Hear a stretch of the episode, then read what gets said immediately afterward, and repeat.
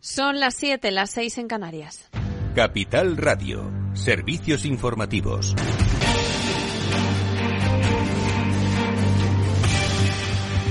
Muy buenas tardes. La Fiscalía recurre el auto de Llarena y pide que se persiga a Puigdemont. Eh, Lorena Ruiz, más detalles. Si los fiscales del proceso han recurrido el autodictado por el magistrado del Tribunal Supremo, Pablo Llarena, con el fin de que procese a los encausados rebeldes, al expresidente catalán Carles Puigdemont y a los exconsejeros Tony Comín y Clara Ponsatí por el nuevo delito de desórdenes públicos agravados en vez de por el de desobediencia, como lo habría hecho el juez. Y es que los fiscales creen que los hechos constituyen un delito de desórdenes públicos porque se cumplen todos los elementos típicos del artículo 557 del Código Penal en el caso de que Yarena aceptara la petición, las penas de este delito junto a las de la malversación podrían llegar a los 17 años de prisión. Además, los fiscales asumen que si no se aplica el nuevo delito, significaría que no habría existido el de sedición. Gracias, Lorena. Y continuando en política, el Gobierno envía un nuevo requerimiento sobre el protocolo antiaborto y da un mes a la Junta de Castilla y León para que responda. El presidente de la Junta, Alfonso Fernández Mañueco, niega que haya protocolo, pero Vox mantiene su pulso y dice que si las medidas no se aplican, romperá con el Gobierno del PP. Por su parte, el líder del partido de los azules, Alberto Núñez Feijó, se desliga de Vox y les recuerda que el que manda es Mañueco. Acusa a Sánchez montar ruido con el requerimiento. La comunidad refiere e insiste en que no hay ninguna modificación del protocolo de la mujer embarazada en lo que se refiere a la interrupción voluntaria del embarazo. El secretario general de la formación y líder del partido, Ignacio Garriga, le echa un órdago al Partido Popular diciendo que este plan estaba pactado con la presidencia de Alfonso Fernández Mañueco. Yo creo que se está haciendo de verdad una polémica eh, fuera del sentido común. Nosotros estamos reivindicando el sentido común, la capacidad de informar, de dar mayor información a las personas para que tomen una decisión de manera libre. Y a partir de ahí, la pregunta es, ¿qué es lo que se pretende ocultar a las mujeres, en este caso de Castilla y León? Y Pedro Sánchez, el presidente del Gobierno, comparecía hoy en el Foro Económico Mundial en Davos, en Suiza. El discurso tenía lugar tras un encuentro informal con los principales representantes del IBEX 35. El presidente del Ejecutivo asegura que España estará a la altura en los retos económicos que afronta Europa. En primer lugar, la guerra de Ucrania. En segundo lugar, la recuperación económica tras la pandemia. Además, ha resaltado el compromiso con la sociedad y la puesta en marcha de medidas para mejorar el bienestar de la ciudadanía ante la situación actual. It is time that our economy and policies focus again in what really matters, the well-being of the people. Because por último, y de acuerdo con las previsiones, el líder del Ejecutivo asegura que España trabajará para hacer frente a los retos que se presentan en el marco general de la economía y geopolítica mundial. Y también en Davos, el canciller alemán Olaf Scholz se ha mostrado convencido de que Alemania no entrará en recesión en este 2023. Concretamente, los pronósticos que apuntaban a una contracción para este año y, después de que en 2022 registrase un crecimiento del PIB del 1,9%. Y volviendo a España, foto fija de Funcas para nuestra economía. Eleva eh, al 5,2% la previsión de crecimiento para este año y, el, y del 1%. Sobre la inflación, seguirá bajando y atenuará la pérdida de la capacidad adquisitiva de las familias y el alza de los costes energéticos de las empresas. Así, el Gobierno se ha congratulado. Este martes me escuchamos a Nadia Calviño, vicepresidenta económica. Empezamos 2023 eh, contando con una base más sólida gracias a la fuerza y a la resiliencia de la actividad económica, del empleo, de las exportaciones, la buena marcha de los ingresos fiscales registrada en España en 2021 y 2022 y el notable e importante impacto del plan de recuperación, que justamente alcanzará su máximo impacto sobre la economía española en el periodo 2023, es decir, este año, y 2025. Y en deuda pública, datos del Instituto Nacional de Estadística vuelve a repuntar y marca máximo histórico sobre el billón y medio de euros. Entre hijos de los números, Lady Silva, más detalles. Buenas tardes. Así es, la deuda soberana se dispara hasta llegar a más de los 1.600 millones de euros, endeudamiento que si lo comparamos con el volumen de noviembre de 2021 se ha incrementado cerca de un 6%. A falta de conocer los números del mes de diciembre, la suma de este incremento equivale en términos absolutos a un aumento del 116% de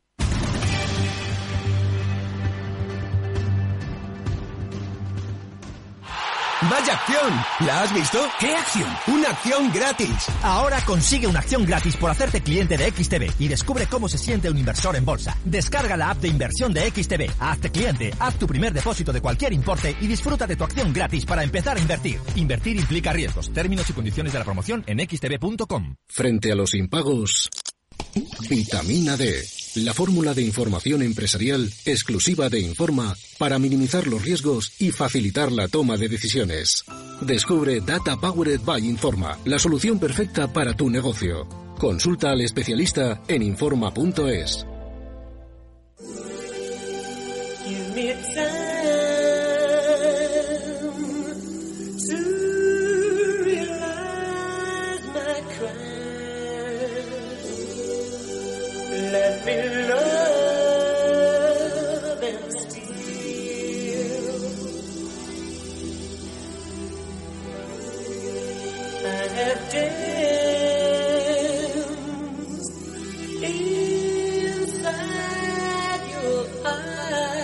Después del trabajo, After Work, con Eduardo Castillo, Capital Radio.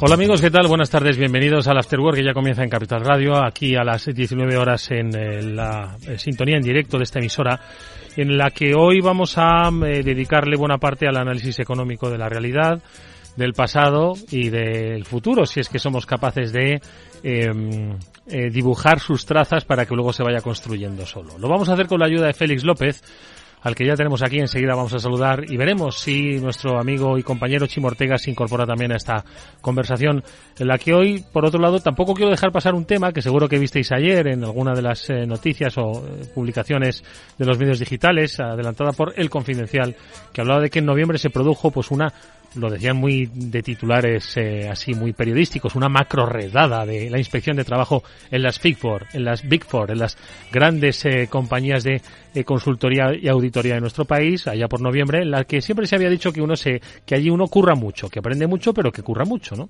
Entonces no vamos a hablar de la macro redada, sino de si se curra realmente en los sitios y qué hay que hacer para, mm, pues no currar tanto, ojo, sin que a uno le exploten, si uno quiere currar y aprender, pues oye, siempre, siempre tiene la capacidad de equilibrar su propia vida laboral y profesional. Pero le vamos a preguntar a Fernando Ruiz Beato, socio Ruiz Beato Abogados, que es nuestro consultor laboral, pues eh, que nos cuente un poco cómo se gestiona esto de las horas extras, cómo se gestiona esto de salir a tu hora, eh, de si tú te quieres quedar un par de horas trabajando, qué es lo que pasa, o si quieres quedarte cuatro por voluntad propia, por la mirada del jefe, en fin, este tipo de cosas, ¿no? Bueno, pues lo hablaremos también un ratillo en este programa. Así que nada, está Jorge Dumeta ahí gestionando técnicamente el programa. Vamos a hablar también de los economistas y las economistas, y esto no es lenguaje inclusivo, sino de las economistas que se nos han ido, que muchas veces nosotros yo creo que somos el único programa de radio sobre economía que de vez en cuando eh, destaca, ¿verdad?, el papel de las eh, mujeres economistas que han tenido en la historia económica del mundo y hoy lamentablemente traemos eh, como protagonista a Victoria Chic porque pues nos ha dejado. Ahora enseguida le preguntaremos a Félix cuál es la obra de Victoria Chic en la macro y un poco cómo nos ha cambiado la vida a todos. Bueno, pero hablaremos, como digo, también de muchas otras cosas, así que nada, bienvenidos, vamos allá, comenzamos.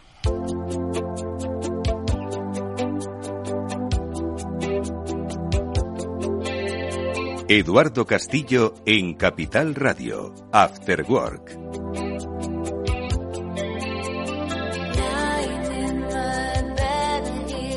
Félix López, ¿qué tal? Muy buenas tardes, ¿cómo estás? muy buenas tardes, muy bien. ¿Qué tal ha ido esa semana económica? La semana económica ha sido más bien sosilla. Sí, sosilla, ¿verdad? Parecería que no pasa nada, ¿verdad? Bien, ¿verdad? Sí, mejor, ¿eh? Mejor. mejor no encontrarnos con muchas sorpresas. Lo prefiero, lo prefiero. Bueno, la inflación parece que va bajando poco a poco por el mundo.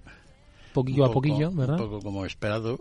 Y por lo demás, pues el petróleo tranquilito, Oye, fíjate, el otro día vi un gráfico de, del consumo de gas en Alemania, de cómo había evolucionado, un gráfico eh, dinámico, y cómo del año 2021 se había pasado de tener una dependencia de un 70% aproximadamente del gas ruso, eh, un poquito del noruego, otro del holandés, a tener pues una dependencia del holandés y del, y del noruego pues casi del 80% y luego otros recursos. Fíjate, la sangre no llegó al río en Alemania. No, de momento la cosa parece que está controlada. Qué falta de visión, qué falta de visión de los periodistas por otro lado, ¿eh? La nuestra. Bueno, no es tan fácil. Es que yo me estaba imaginando las fábricas cerradas y la gente congelada en Berlín. Sí, pero lo que no sabemos es lo de las fábricas cerradas, ¿no? Es decir, sabemos, sí sabemos, que una parte de la industria petroquímica y relacionada con el gas alemana pues, ha reducido su actividad grandemente. Lo que no sabemos es cuánto, ¿no? Digamos en porcentaje, etcétera. Pero sí es cierto que, que algunos sectores económicos alemanes y de otros países de Europa pues han sufrido los precios del gas y han tenido que cerrar las actividades, ¿no?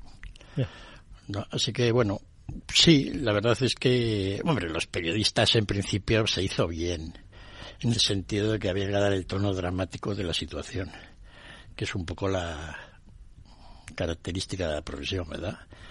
La gente pasando frío en casa, las fábricas cerradas, ¿no? Un poco para... Pero bueno, a ver cómo, cómo va todo esto, ¿no? A ver en qué termina la guerra y en qué termina la situación del gas ruso.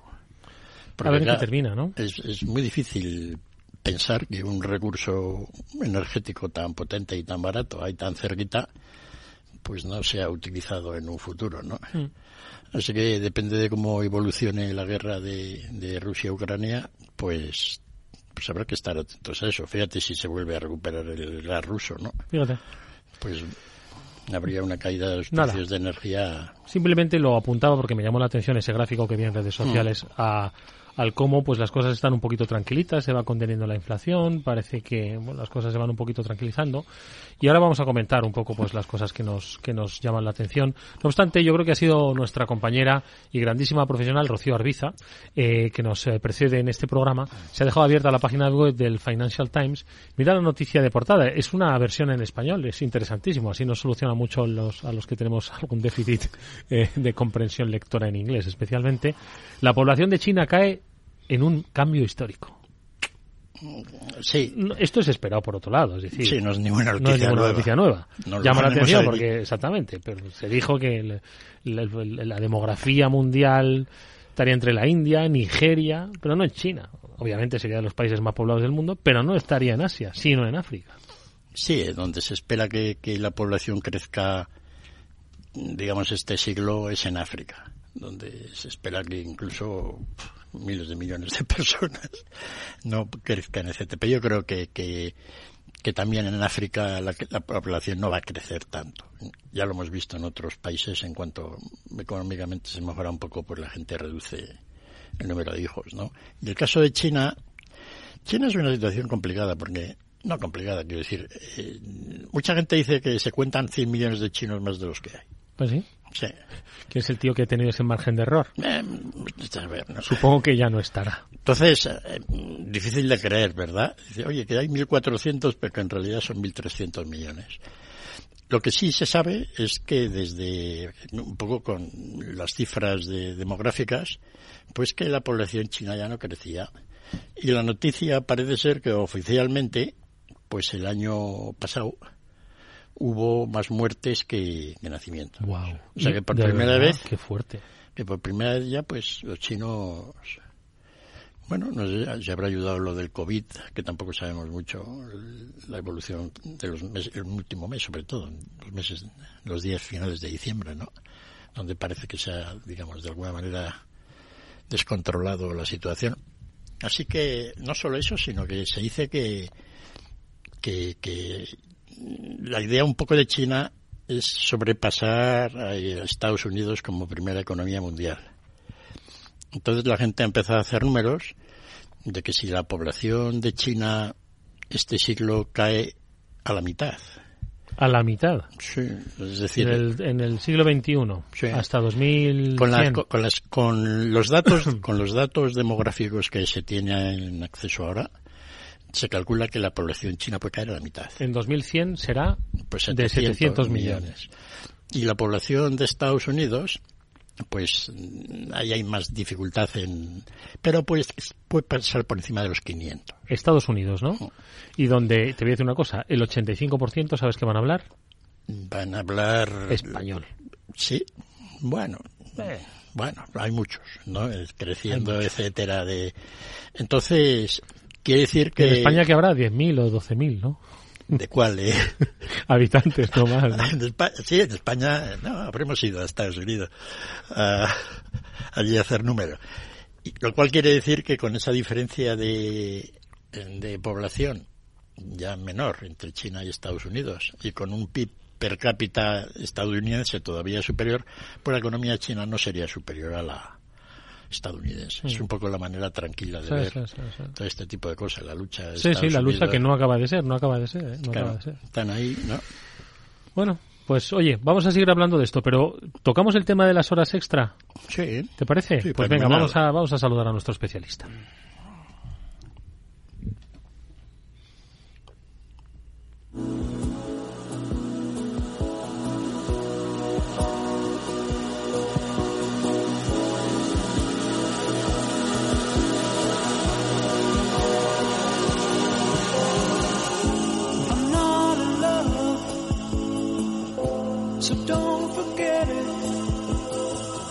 Bueno, pues saltaba la noticia, se había producido al parecer una inspección en noviembre en las Big Four, ¿no? en estas grandes consultoras eh, que de alguna forma dominan el mercado de la consultoría y auditoría, eh, grandes firmas internacionales y siempre ha habido pues ese, ¿verdad Félix? Esa especie de, de leyenda urbana económica de que en las Big Four pues se gana mucho, pero se trabaja mucho y oye, y cuando uno empieza allí desde abajo, hasta llegar a ser socio, pues oye, se curra, se curra como en muchos otros sitios. Hay, hay, quien no conoce cómo son las jornadas maratonianas en la prensa escrita. Oiga, oígame usted.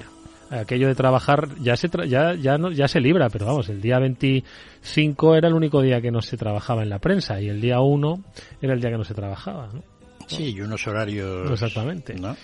Bueno, la cuestión es que esto pues vuelve a, abrir la, el debate sobre pues las horas extras, la extensión de la jornada, eh, lo voluntario, lo involuntario, cómo se pagan. Esto lo tienen claro las empresas. También entiendo que forma parte de la cultura de la empresa sotoboche, que ojo, que me parece pues muy bien que se trate de evitar comportamientos abusivos, pero yo creo que la cultura de las empresas también es un poco la que da la propia libertad del crecimiento, sin llegar a explotar a nadie.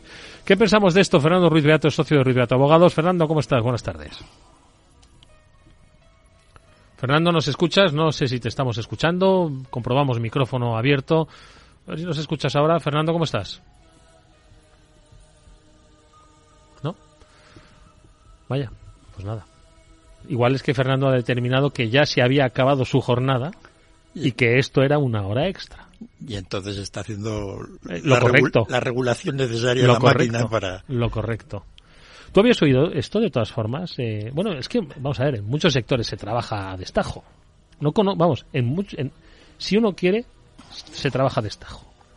¿En la obra, en la consultoría o en los medios? ¿No? Sí, la verdad es que, y eso los que tienen un trabajo, pero fíjate la cantidad de autónomos. Exactamente, el autónomo, exactamente. no tiene vacaciones el autónomo. Mm. A ver si no se escucha Fernando. Fernando, ¿nos escuchas? Sí, os escucho perfectamente. Estupendo. Bueno, Fernando, un placer saludarte nuevamente. estábamos bromeando Félix y yo, diciendo a ver si, si estabas ya en las, en las horas extra estas de la radio y ya decías, oye, que no, que esto me va, me va a costar dinero o me van a inspeccionar. Oye, no sé si has leído la noticia, nosotros no queremos profundizar mucho más allá en lo que puedan incurrir las empresas, sino un poco en, en la propia situación un poco que te llega a ti, ¿no? Como especialista en eh, materia laboral, eh, sobre el mundo de las horas extras, la regulación, pues cuánto se puede trabajar, cuánto se quiere trabajar, si esto se nos va de las manos, si es bueno que haya un control. ¿Cuál es una primera reflexión que tendrías sobre todo esto, Fernando? Bueno, lo primero es que sí es cierto que es bueno que haya cierto control, porque eh, hay que evaluar dónde se producen esas horas extras y las causas que motivan esas horas extras. No es lo mismo que estemos hablando, por ejemplo, de las horas extras que se producen en la Big Four, donde estamos hablando de mm, trabajadores técnicamente cualificados con salarios altos, que además eh, son operaciones concentradas que deben de ser realizadas en un periodo concreto de tiempo, donde posiblemente eh, digamos, va acompañado ese exceso de jornada o la necesidad de hacer ese trabajo en un periodo corto de tiempo con las retribuciones salariales. Y por el otro lado, es cierto que en determinados ámbitos o sectores ha habido un uso abusivo con el tema de las horas extras y el exceso de jornada sin ningún tipo de remuneración para el propio trabajador, ¿no? Mm, mm. Con lo que quizás para paliar o solventar cierto abuso en determinados sectores donde es cierto que muchos trabajadores se han visto obligados a hacer jornadas mm, eh, más amplias de las que legalmente corresponden, pues eh, hay otros sectores que se ven pues profundamente afectados. Entonces, claro, la comparativa es, es muy dispar, es muy diferente. Pero Fernando, de todas formas, el mundo hora extra se ha tratado de regular. De hecho, si no me equivoco, hay regulación reciente. Pero claro, yo entiendo que es muy difícil de aplicar por A, la propia capacidad de medición de la hora extra. B, la propia eh, valoración de la hora extra y que se considera hora extra. C, la propia cultura de la empresa. D, eh, la cultura no escrita que impone mucho todavía en los entornos laborales. Es decir, tú puedes decir, oye, que es que ya hemos hecho las ocho horas y a ver quién se lo dice, con qué vocecilla se lo dice a su jefe o a su jefa que se va a su casa. Entonces entiendo que no es fácil. Y sobre todo además cuando hay un trabajo y hay un trabajo que, cumplir y unos plazos. Claro. vamos a ver, hay, hay varios temas. Por ejemplo, eh, ¿se puede evaluar fácilmente la hora extra? Sí, se puede hacer fácilmente porque tú ten en cuenta que en todo convenio colectivo se establece una jornada efectiva de trabajo. Ahí viene la jornada anual. Y además tenemos luego lo que es el registro horario, donde todas las empresas deben de llevar un control del registro horario. Con lo cual sí se puede evaluar si se realizan horas extras o no. Ya sabemos que no se pueden no se pueden realizar más de 80 horas extras anuales. 80 horas al año. Con lo cual, pues eso, es, perdona, ¿eh? eso es muy poco, ¿no? Quiero decir, 80 horas eh, extra al año. Pero, también el empresario tiene una herramienta que es la distribución irregular de la jornada. Entonces, es decir, tú también puedes organizar el trabajo estableciendo una distribución irregular de la jornada que luego se ve compensada con, con en, otros periodos del año donde la jornada es menor. Y luego también hay que ver una cosa, las horas extraordinarias se pueden compensar con días de descanso. Entonces, en este caso no se computan las horas extraordinarias, por lo cual hay que irse al convenio colectivo porque el convenio colectivo es el que te está estableciendo muchas veces el precio de la hora extraordinaria y también el descanso que el trabajador tiene que tener en compensación. Lo que pasa es que, claro, hay una... Adelante, adelante, Fernando. No, que volvemos a lo mismo, es decir, no es comparable, pues, un, una persona que, que, está altamente retribuida y que un poco dentro de su caché y de su retribución va unido el, trabajo y el que ese trabajo salga adelante con, con, con, un pobre operario que tiene un salario pues infinitamente menor y donde evidentemente ese trabajador sí se ve afectado en el sentido de si el empresario no le obliga a hacer una jornada mayor y si esa jornada además no está recompensada. Félix, ¿qué te parece escuchando a Fernando y estas reflexiones? Sí, pero quería un poco comentar que la gente se queja mucho de que trabaja mucho más de lo que le pagan. Sí, es, es como un, Sí, es algo general, ¿verdad? Que uno oye y dice, aquí... Yo me acuerdo que hace unos años pues se puso esto un poco serio en el tema de, el tema de los hoteles, etcétera. Y me acuerdo yo que se creó una ley un poco así, estoy hablando de pues para controlar el número de horas que se trabajan realmente en este tipo de servicios, ¿no? Y sí, parece que todavía, pues, la gente sigue quejándose de esto. De que trabaja mucho para lo que le pagan. Sí, de ahí debe ser las inspecciones de, trabajo, ¿no? Que tendrá que ir por ahí a hacerlo, ¿no? No sé qué idea tendrá Fernando de, si esto es muy general o, es más... Yo en mi caso, y si me lo permites, esta vez voy a discrepar contigo. Yo creo que la gente, evidentemente, todo el mundo se queja sobre que recibe poca remuneración. Pero es cierto que yo, por lo menos, la experiencia que llevo viviendo es que cada vez se hacen menos eh, horas extraordinarias. Y cada vez es más difícil que los trabajadores te hagan esas horas extraordinarias, incluso abonando el importe de estas. O sea, que en mi caso... Ha evolucionado, ¿no? O sea, la gente... Por mi experiencia, yo creo que va... es, es es cierto que antes había un uso y costumbre donde era muy normal que hubiera un exceso de jornada, a veces remunerado o no, y yo creo que ahora, eh, hombre, si, si nos podemos hablar de los autónomos, coincidiré con vosotros en que posiblemente un autónomo tenga un exceso de jornada que no sea remunerada ni compensada, ni tampoco tenga vacaciones, o, mm. no tenga una desconexión, como se dice ahora, digital y, y, y laboral completa, ¿no? Sí. Pero, hoy en día el tema de los, de los excesos de jornada en el caso de los trabajadores está, está bastante controlado. Incluso en algunos sectores donde había una práctica abusiva o incluso donde se recurría a contratos eh, parciales, con jornadas parciales, donde luego encubrían eh, jornadas eh, completas, es cierto que ahí la inspección ha hecho un buen trabajo y yo creo que, que ha conseguido que mucho fraude Em, digamos, se haya regularizado. Mm. Oye, Fernando, pues por un poquito eh, eh, dar esas, esas herramientas al empleado y al empleador sobre cuáles son ahora mismo pues esos digamos, esas, eh, eh, esos resortes legales a los que puede acogerse con el tema de las horas extras, ¿qué puede hacer un trabajador que quizás no tenga representación, representación sindical? Vamos a partiendo de la base de que hay que tener sensibilidad para el momento, el tiempo, el tipo de empresa, tanto el empleado como el empleador, ¿no? Y entonces, ¿cuáles serían, en el caso del trabajador, pues esas posibilidades que para decir, oiga, es que llevamos una semana quedándonos una hora más y no tenemos un proyecto que cerrar a la vista, ¿no? Entonces, para que no se sienta indefenso, ¿qué podría hacer? Y dos, ¿cuáles son esas herramientas que tienen los empleados para decir, oye, esta semana os voy a pedir que os quedéis una horita más cada uno porque tenemos que cerrar este proyecto, pero la semana que viene o dentro de dos días, pues os podéis coger un día libre o no sé qué. Es decir, ¿qué herramientas tienen unos y otros para que esto, pues, eh, de alguna forma se pueda equilibrar? Digamos el empleador la herramienta que tiene es la distribución irregular. Es decir, yo por necesidades organizativas de la empresa, eh, lo que puedo hacer en un momento determinado y, explicando siempre esas razones que a mí me motivan a tomar una decisión, es a distribuir la jornada de una manera distinta a la que venía el trabajador prestando. Imaginémonos que yo que sé, tengo una empresa de artes gráficas, me viene de repente un encargo de que tengo que sacar 50.000 libros, en tres días y yo pues en ese caso pues hago una distribución irregular para conseguir que mis trabajadores aumenten el número de horas en unos días concretos y luego la semana siguiente, por ejemplo, pues esas horas que han hecho de más, pues se le compensa y, y no las realizan. Con lo cual yo creo que el empresario tiene esa herramienta. El trabajador tiene una fundamental y es que se puede negar a hacer las horas extras. Es decir, el trabajador no tiene obligación de hacer una hora extraordinaria.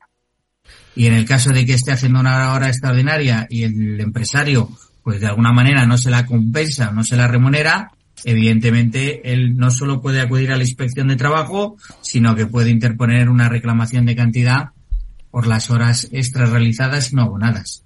Lo que pasa es que yo creo que ahí lo que tiene que primar es el consenso entre las dos partes y, el empresario se tiene que dar cuenta del esfuerzo que hacen sus propios trabajadores y asimismo pues los trabajadores tienen que entender las necesidades del empresario y lo importante que es sacar ese trabajo adelante para la viabilidad de la empresa, ¿no? Por lo cual cualquier consenso que pueda haber entre las partes siempre es mejor que, que un conflicto laboral.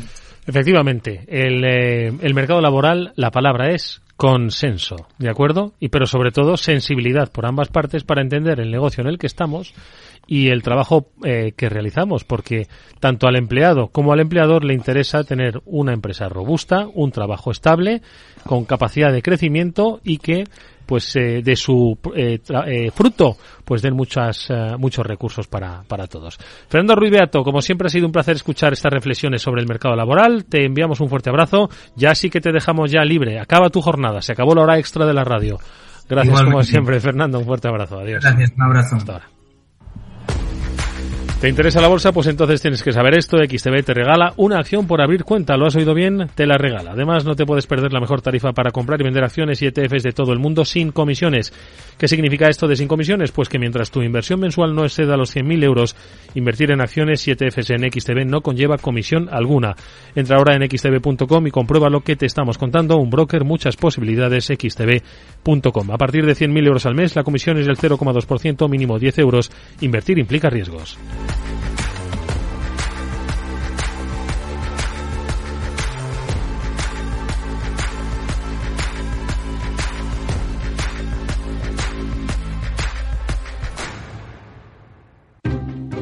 Inversión inmobiliaria acompaña al mercado inmobiliario en este nuevo ciclo. Todos los jueves de 10.30 a 13 horas, el inversor encontrará las claves para realizar su mejor inversión. La mañana de los jueves en Capital Radio tomamos el pulso al sector inmobiliario. Noticias, análisis de mercado y debates donde los protagonistas del sector podrán contar en primera persona los retos a los que se enfrenta el ladrillo. Inversión inmobiliaria pone la voz al sector inmobiliario.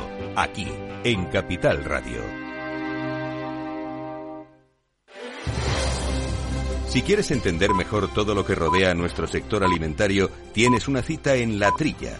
Un gran equipo de especialistas te acercará a la actualidad económica y política desde el campo hasta la mesa. Conocerás sus principales innovaciones sin olvidar las producciones más tradicionales. Los sábados de 8 a 9 de la mañana con Juan Quintana, La Trilla de Capital Radio. Después del trabajo, After Work, con Eduardo Castillo, Capital Radio.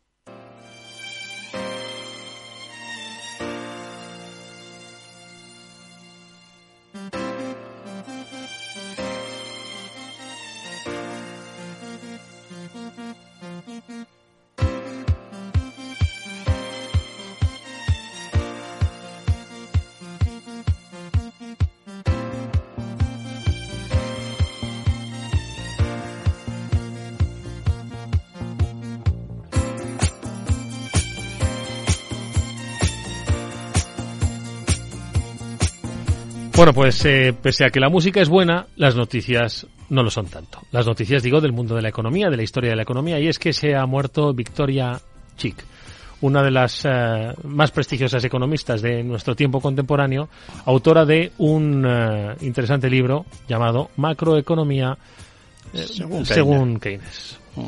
Y que y se, y se nos ha ido.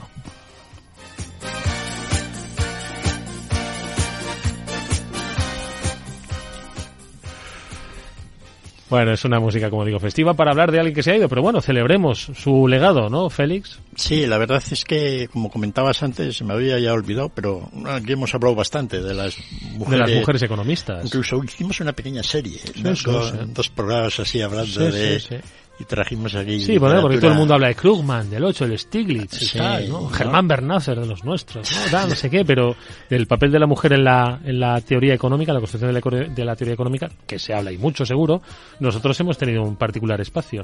Sí, bueno, pues ahora aparente, afortunadamente pues están apareciendo más, ¿no? economistas ya, pues la misma Yellen, ¿no? Ha cogido un cierto prestigio y algunas otras, la Premio Nobel de Economía de hace tres años, ¿no? Esta Victoria Chic, eh, eh, si, si, aparte de comentar que se ha muerto, no, pues lo comentamos un poco con más detenimiento, es quizá para comentar que este libro que tengo aquí delante, Macroeconomía After Keynes, eh, es un libro del año 83. ¿no? Tengo yo aquí el día que lo compré, a ver. 15 del el 15 de diciembre del año 83, más Sí, entonces ponía los números. en aquel entonces yo estaba en África, pero debí venir aquí a pasar las Navidades. ¿no? Y entonces y en vez de tocarte un en vez de, en vez de tomarte un caldito en el Lardi te fuiste a una librería sí, no, no, había móviles ni, redes sociales ni nada ¿no? y entonces me compré este libro y tengo que decir que a, a, lo largo del tiempo pues ya tengo una buena colección de libros de Keynes no Curiosamente, cuando yo compré este libro había una especie de escasez de libro nuevo. Sobre Keynes escribieron libros en general bastante buenos y abundantes, media docena, digamos, justo los años siguientes a la publicación de su libro La teoría general y cuando murió. Pero a partir de los años 60-70 no apareció ningún libro que yo tenga dedicado a las teorías de Keynes, ¿no?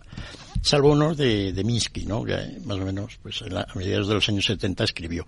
Y salió este librito, ¿no?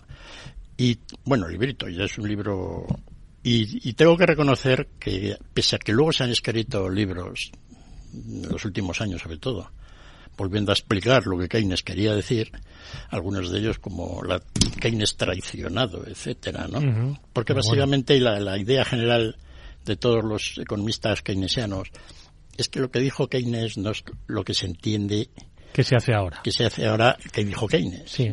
Y lo que está expuesto en los libros sí, de si texto... ahora, si ahora poco menos que uno le dicen que es un keynesiano, lo toman como un insulto, ¿verdad? Los, Sí. las- ¿Verdad? Bueno, y cuando al otro le dicen que es un austriaco. Pero, pero aparte de eso, es que ha habido una un gran- austriaco de los defensores. es decir, que viva Austria, ¿no? Pero que, Sí, que la economía- nos hemos entendido. La economía austríaca, ¿no? Exactamente. Entonces, eh, es cierto que toda la teoría, toda la redención, la, lo que se ha contado de que como Keynes explicaba el funcionamiento del sistema, pues era bastante erróneo sobre lo que dijo, ¿no? Y este libro lo explica muy bien lo que exactamente Keynes dijo. Básicamente tiene que ver con algo complejo que es la teoría de, de, la oferta, ¿no? La oferta de la oferta, digamos, eh, global de, de la economía, que está muy maltratada en todo el libro de texto, ¿no? Luego se han escrito más libros, como ya he dicho, pero este sigue siendo el mejor. Es decir, si yo tengo que recomendar un libro pues para un oyente que tenga interés por la ciencia económica, que lo pueda entender porque está bien escrito y a un nivel yo creo que asequible, este es el libro a recomendar. Además está traducido al castellano. Sin mucha dificultad yo creo que se podría encontrar el libro por ahí, ¿no? Así que esta es un poco la, la, la, razón de que hablemos un poco de Victoria Chic. Es una economía que dentro de, es una economista que dentro de las tradiciones de las diversas escuelas, los austríacos, etcétera, está, digamos, entre la rama de los post-keynesianos, con P, con P pequeña. Y luego, porque hay una rama con P grande, de, está un lío, ¿no? Pero bueno, ¿no? Y entonces, pues bueno, es una especie de, de, de era una de las líderes de, de esa rama de la economía, que ya viene incluso de Joan Robinson ¿no? y de otra serie de economistas y daba clases en Inglaterra. Nuestro contertulio Javier López Bernardo la conocía personalmente, me comentó una vez que, que había hablado, había cenado con ella, que, que, había llegado con una mochila puesta detrás, ¿no? Hace ya cinco o seis años, no muchos, ¿no? Ya una chica, señora chica mayor, ¿no? A la hora de... Sí, pero tenía ahí un, un, un espíritu juvenil interesante, ¿no? Sí, y luego aparte de este libro, que ya os digo es una auténtica maravilla, es el mejor que hay, sobre Keynes tal cual, pues pues escribió libros también de teoría monetaria, le gustaba mucho el aspecto de la teoría monetaria, etcétera, artículos, muchos en colaboración con otra economista también, digamos, post-keynesiana, Seila Dow, que también es inglesa y que desgraciadamente pues es mayor, así que vete a saber, ¿no? A la hora de... Y bueno, es un poco lo, el tema, ¿no? De, de, esto. Pues oye, yo agradecerle a Victoria, porque fíjate cómo tengo el libro. Leidito, ¿eh? Leidito. Este es un libro Le has dado varias vueltas al libro. Sí, varias, varias vueltas. Oye, ya que te pones un poco, aunque ya lo hemos hablado en más de una ocasión, ¿por qué se malinterpreta, eh, es decir, estaba pensando en, en en teorías malinterpretadas y que se lo digan a Jesucristo, ¿no? Que, ¿Verdad? Que total no le han malinterpretado a lo largo de los siglos. ¿Por qué, qué es lo, lo más eh, correcto que podríamos decir sobre las teorías de Keynes aplicadas hoy a nuestro día a día? Bueno, quiero decir, no es fácil explicar la teoría de Keynes en un libro. ¿no? Es decir, o sea que en 20 minutos de programa no, menos. Eh, no, a nivel, a nivel un poco perfecto, ¿no? De, de, todo el mundo ha intentado de alguna manera modelizar a Keynes con fórmulas matemáticas, etcétera, modelos, ¿no? Y es muy difícil, casi imposible. Yo lo he intentado varias veces y he fracasado. Mm. Porque Keynes era algo contradictorio en muchos de los temas que escribía, ¿no? Y aparte de que tenía una idea sobre lo que era el futuro, las expectativas, etcétera, que es fundamental, pues que son muy complicadas de modelizar. Lo ha intentado la gente, ¿no? porque ahora la economía, pues todo depende de lo que la gente pensemos que va a ser. ¿No? Y entonces pues hay una cierta serie de economistas porque tienen sus ideas sobre cómo modelizar esto. Pero hacer eso en Keynes es muy difícil. Pero sin embargo, cualquier economista medianamente competente que haya leído a Keynes, libros de Keynes y, todo tipo de economía, quiero decir, los austriacos y todo bien, ¿no? Pues el conocer bien cómo Keynes pensaba le sirve de mucha ayuda para pensar decir, no va a saber explicar muy bien exactamente en un modelito que le cuadre todo, pero va a tener ideas de qué, de cuál es el funcionamiento de una economía muy. La idea fundamental de Keynes es que pues el nivel del empleo y de la ocupación depende de cuánta gente vaya a comprar al supermercado. ¿No? Teoría de la demanda, es muy lógico, ¿verdad? Es así, es así. Sí, pero sin embargo esta idea no estaba muy centrada en todas las teorías anteriores. todas las teorías anteriores, simplificando mucho, básicamente, pues la gente decía, tú pones un supermercado y la gente va a comprar. Sí. De alguna manera, pues oye, has pensado bien dónde ponerlo. Has hecho un análisis, una, eso. Y la gente va allí. O montas una fábrica de sombreros y entonces los sombreros que produce, pues más o menos los vas a vender. Esto es muy crudo, así contado, pero era un poco la idea general. Y es un poco lo que todavía divide a los economistas entre, entre la economía de oferta y de la demanda. ¿No? Por ejemplo, pues se ha visto que esta última crisis de la pandemia pues ha sido una crisis de oferta. De repente, pues las fábricas han cerrado, ¿no? Y mucha gente, pues quizá se ha quejado de que la cura para esa enfermedad quizá no ha sido la apropiada. La cura, la cura de mantener a la gente en el empleo con todos los PERS, etcétera, pues bien, ¿no? Pero eso de darles dinero a quien no lo necesitaba, cheques. Lo de los cheques y tal. Pues que no era necesario porque eso era, digamos, un problema de demanda y que eso ha generado ahora los problemas de inflación, y tal. etcétera. Esa es la idea fundamental de Keynes. Keynes también él interpretó mal a los clásicos, a los que él se quejaba, pues tampoco los interpretó bien, porque era complicado, era toda una tradición. Pero bueno, yo la verdad es que mm, siempre que hay una crisis un poco grande, como pasó en el año 2008-9, pues Keynes termina siendo un poco reivindicado, sobre todo si es de demanda, ¿no? Justo con la crisis de, las las hipotecas y los bonos basura, etcétera, todo aquello y lo que tuvimos, pues hubo como una especie de resurgir de Keynes. Se escribieron muchos libros, un poco recordando lo que hacía, etcétera, y que todo el mundo se había vuelto otra vez keynesiano. Sí, poco menos porque dice, cuando dejas al sistema libre que opere por sí mismo, acaba provocando estas disfunciones, ¿no? Entonces volvamos un poquito a tener, digamos, más regulado, controlado el mercado. Siempre está muy controlada la economía, ¿no? Es decir, y, tampoco, tampoco la desregulación del año 2008 fue la clave de todo, ¿no? Ya lo hemos contado aquí varias veces que hubo varios problemas, sí, sí, obviamente. a la hora de, pero, pero sí, eh, veremos un poco cómo va a evolucionar. Porque es cierto también que ahora, pues la macroeconomía está en una especie de callejón sin salida. Es decir, todo lo que hacen los economistas, recordaréis cuando murió también Prescott hace poco, ¿no? Que de alguna manera, pues es el economista que de alguna manera, pues todas sus ideas son las que se siguen ahora, más o menos, en todos los departamentos de economía del mundo, salvo algunos sitios donde trabajaba Victoria Chic y otros post-keynesianos, ¿no? Y, bueno, toda esa gama de, de, pensamiento, pues no parece que esté yendo a ningún lado. Es decir, estamos ahí, sabemos que eso no es muy correcto, que no explica ni se puede modelizar bien una economía con todos sus procedimientos, pero tampoco hay unas alternativas, digamos, a la vista, ¿no?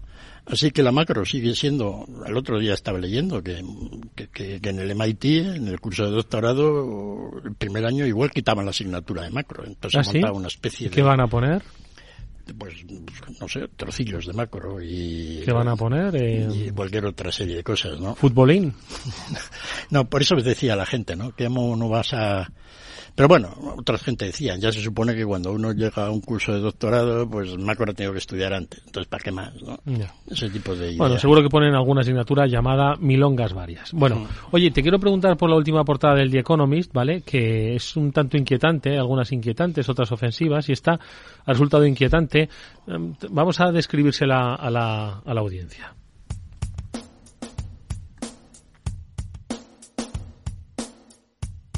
After Work con Eduardo Castillo.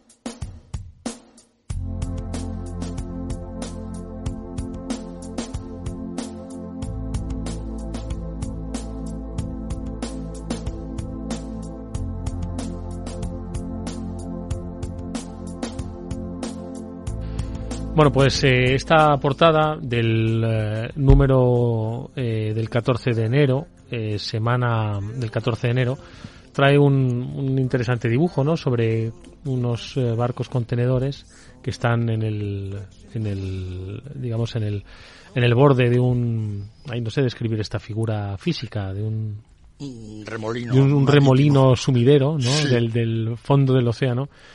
Y hace referencia a esta portada a los miedos que tiene eh, The Economist sobre la suma cero, es decir, la lógica de la eh, que amenaza, la destructiva lógica que amenaza la globalización. Dice que América, entendiendo como, como Estados Unidos, está liderando una eh, peligrosa actitud con respecto a los subsidios, a las exportaciones, al control de exportaciones y al proteccionismo.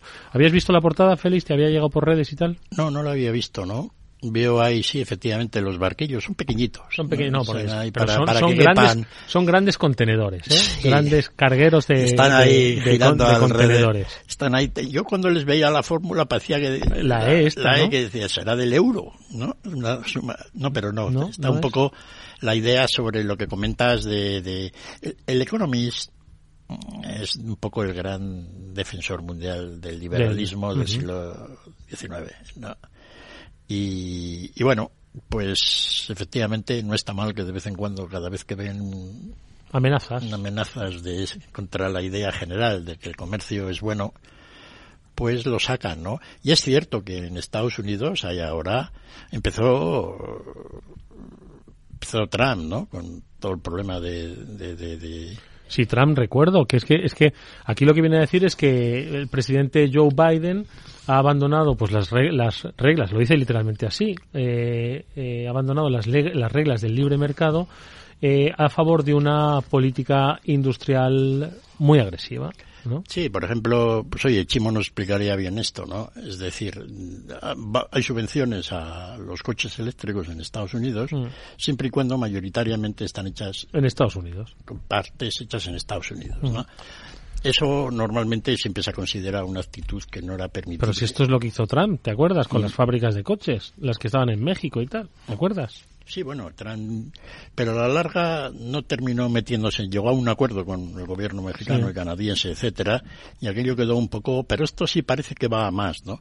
de alguna manera, pues todo este intento que tiene Biden y la economía americana de hacer que vuelvan las empresas que estaban deslocalizadas, que vuelvan a traer, sobre todo en el campo este de, la tecnología, de la tecnología microprocesadores, etcétera, pues va a ir todo a base de subsidios. ¿No? cosa que en principio está prohibido. Mm. Entonces, hay un problema en Europa gordo ahora con Estados Unidos respecto a eso. Es decir, la gente no está todavía levantando mucho la voz para ver en qué va a ocurrir, pero en Europa, pues, se está viendo todo esto de una manera muy. Y eso va a ser un problema, ¿no? Ya vimos que desde hace unos años, pues hay una tendencia contra la globalización. Hay mucha gente, Estados Unidos sobre todo, que piensa que no les ha ido bien que esto les ha ido muy bien a los chinos, pero a ellos no. Esta es una idea también de Trump, ¿no? su votante típico blanco de medio oeste, eh, eh, Make America Great Again y America First, ¿no? Que decía. Entonces toda esa idea pues sigue de alguna manera, un poco ahora camuflada dentro de lo que es el proteccionismo pues a la alta tecnología, la prohibición de que se exporte tecnología de primer nivel, etcétera, ¿no? Y eso va a ser un problema considerable, ¿no? En los próximos años ya tuvimos nuestras guerras comerciales, ¿no? Durante un tiempo, pues el aceite de oliva español estaba sujeto a aranceles graves en Estados Unidos, el vino, etcétera, una serie de productos, una serie de productos, ¿no? Que luego se desmantelaron, pero que en cualquier momento, pues eso puede volver a, a tomar medidas, ¿no? Mucha gente también en Europa está analizando pues hasta qué punto el coste energético que tenemos en Europa pues impide a muchas empresas ser competitivas. ¿no? ¿Crees, Félix, que habría que reordenar la OMC, reordenar el comercio mundial? No sé. Es decir, desde la entrada de China en la Organización Mundial del Comercio, obviamente, yo creo que se fue, digamos, el, el inicio del concepto de globalización, este al que se refiere, corrígeme, ¿eh? que, mm. que has, eh, estás mucho más leído que yo, ¿no? Entonces, pues han pasado muchas cosas, ¿no? Eh, la globalización yo creo que nos ha traído grandísimas cosas, ¿no? Conocimiento, tecnología ha ampliado la visión del mundo, ¿no? Y de las y de las sociedades. Creo que ha acabado con grandes problemas que antes eh, sin una visión globalizadora pues estaban circunscritos a determinadas zonas. Estamos hablando de la época del de las grandes hambrunas, de la sigue siendo un problema y la potabilización, el acceso, ¿no? a la educación, pero pero crees que, no sé, que se ha desgastado esta época de globalización y que hay que concebirla de otra manera? ¿Hay que rediseñar nuevamente la globalización? Qué buena pregunta, ¿qué va a hacer? Eh? Sí, no. Eso va a estar siempre haciéndose. Es decir, siempre va a estar la gente rediseñando cosas, le encanta, ¿no? A la hora de. Y efectivamente, pues todo el mundo dice que hay que rediseñar algo, porque la cosa no está como debiera ser. La Organización del Comercio mm, se está volviendo un poco irrelevante, es decir. Ya. ¿No? Es decir, poco a poco perdiendo, digamos, la capacidad de poner sanciones, etcétera, y organizar todo esto. Porque cada vez que hay un follón, pues la resolución del mismo no termina siendo a través de la organización. ¿no? Sí es cierto que... que Termina siendo a través de las diplomacias, ¿no? Sí, y de la relación bilateral, etcétera. Sobre todo los problemas gordos que ha habido, pues eso, con Europa, Estados Unidos y fíjate ahora China, etcétera. Los chinos, básicamente, subvencionan toda actividad. Entonces, no cabe duda de que, bueno, hay una serie de gente que decía, pues que subvencionen, que esto más barato para mí. Si producen algo, pagan ellos el dinero, etcétera, yo compro un móvil a 200 euros. No, pero por otra parte dicen, si subvencionan, son los que terminan haciendo las cosas y alcanzando la tecnología en las líneas que se subvencionan. Es un poco la lucha, ¿no? Y claro, eh, durante años se han escrito informes, etcétera, de cómo los chinos, ¿no? Pues están subvencionando, pues toda la industria. Y no se ha hecho nada es decir, está la Organización Mundial de Comercio. Lo único que hubo durante años fue la época en la cual, pues oye, Estados Unidos siempre amenazaba de que iban a hacer que el yuan fuera una moneda que estaba, digamos, de alguna manera intervenida, ¿no? Intervenida y mantenida artificialmente a la baja, lo cual facilitaba las exportaciones. Ese argumento ya no es tan viable porque los precios y los costes interiores chinos han aumentado muchísimo comparado con Europa. Es que China ha tenido crecimientos nominales del salario de más del, mil por, del 10% durante un montón de años. Eso quiere decir que al cabo de 10 años, una moneda que estuviera infravalorada a la mitad, pues se considera más o menos bien valorada, que es un poco la situación que ahora piensa todo el mundo. Ya no le puedes acusar a China de tener una moneda infravalorada, pero claro, los chinos ahora siguen teniendo un gran superávit en balanza de pagos, ¿no? base han ido aumentando, pues digamos, las cosas que están exportando. Hace 20 años, pues los chinos exportaban textiles, etcétera, todo eso. Y ahora lo que exportan es básicamente electrónica, que es el gran campo, ¿no? Mm. Y ahí es donde estamos. El resto del mundo, pues tiene, hay sectores enteros de la economía mundial en manos de los chinos. ¿Cuáles son? Pues todo, toda la electrónica. No el diseño, bueno, antes estaba en manos de los japoneses y los coreanos, quiero decirte que...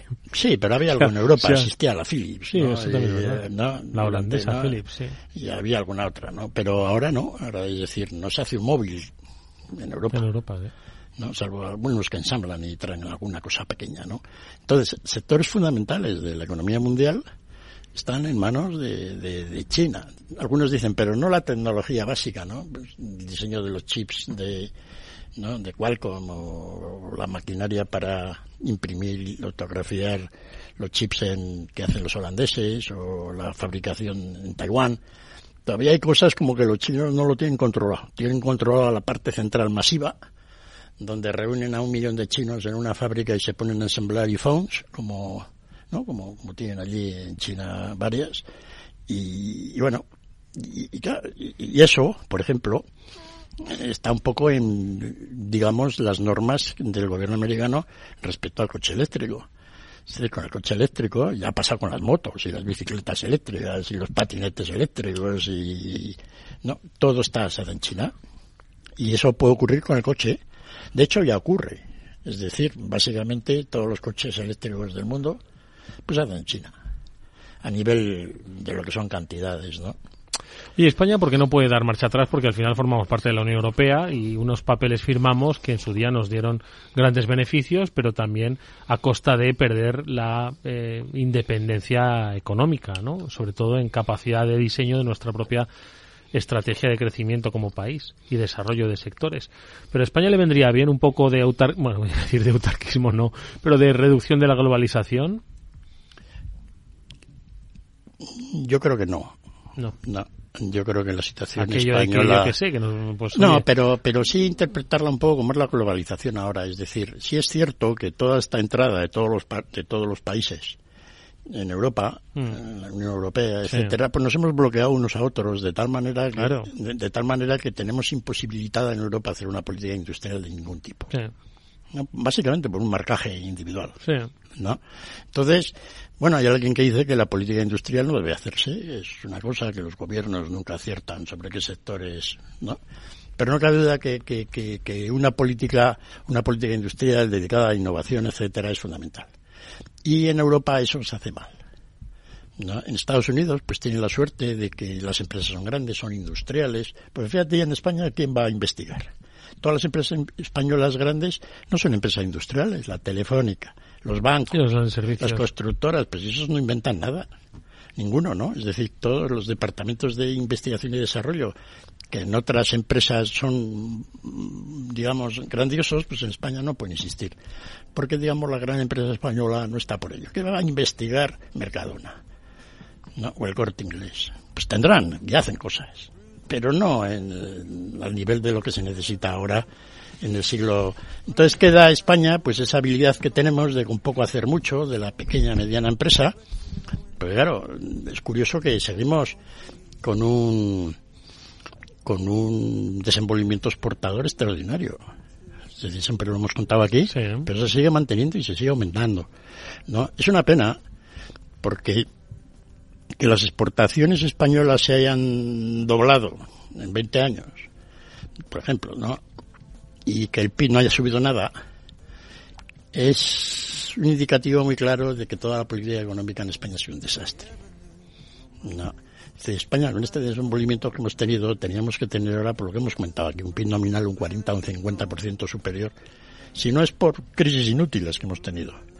¿no? Y veremos cómo evolucionamos. ¿no? Es decir, a España nos ha venido bien la globalización, pero, pero lo hemos hecho fatal en cuanto a manejo interno. Bueno, eso pues eh, tendremos que seguir remando porque este algún día este país se manejará internamente un poco de manera más eficaz. Bueno, oye, que nos vamos a despedirte, si te parece, Félix, sobre todo porque yo quería apuntar hoy que Jorge Zumeta, que siempre su cualidad técnica hace que este programa suene estupendamente, hoy nos ha venido muy noventero. ¿Te has dado cuenta, no? Sí, mira, vamos a escucharlo. Nos ha puesto a Bruce, nos ha puesto unas versiones así con ese, ese tecno de los 90. A ver, mira, mira cómo suena. Sí, claramente no sé qué hoy ha tenido hoy con los 90, se lo vamos a preguntar a la salida. En cualquier caso, ha hecho que este programa suene excelente. Gracias, Jorge. Eh, feliz, que nos vamos, ¿no? Sí. Venga, pues nos vemos la próxima semana. Amigos, gracias. nos vemos mañana en el After Work a las 19 horas. Cuidaros mucho. So receive me, brother, with you. Faithless kiss, or will we leave each other alone like this on the streets of Philadelphia?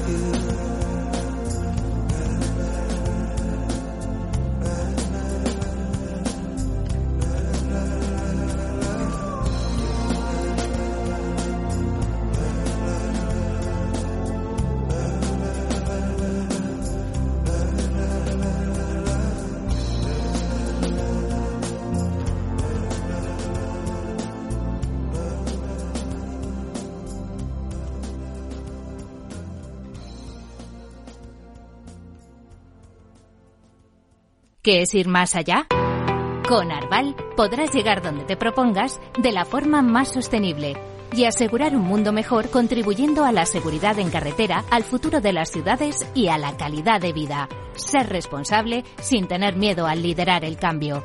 Arval, la transición energética arranca aquí. Más información en arval.es.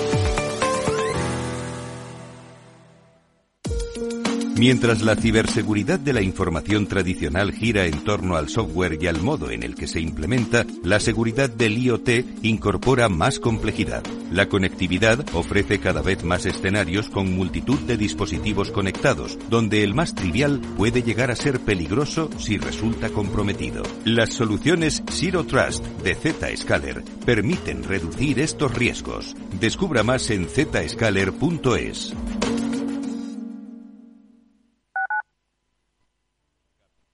Madrid, 103.2 FM, Capital Radio.